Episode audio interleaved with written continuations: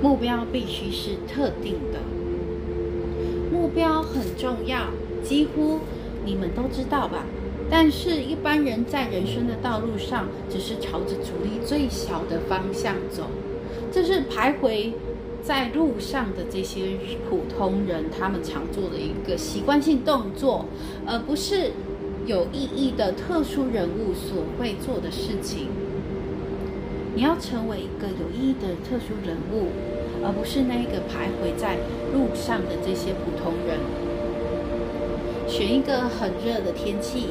把放大镜放在报纸上，离报纸有一段小距离。然后呢，如果那个放大镜它是动的话，它永远就无法点燃报纸。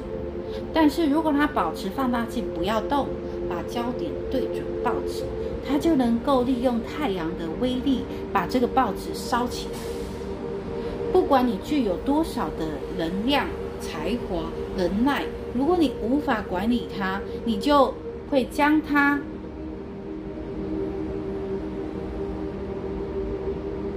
搁置的，你就会将它作废的。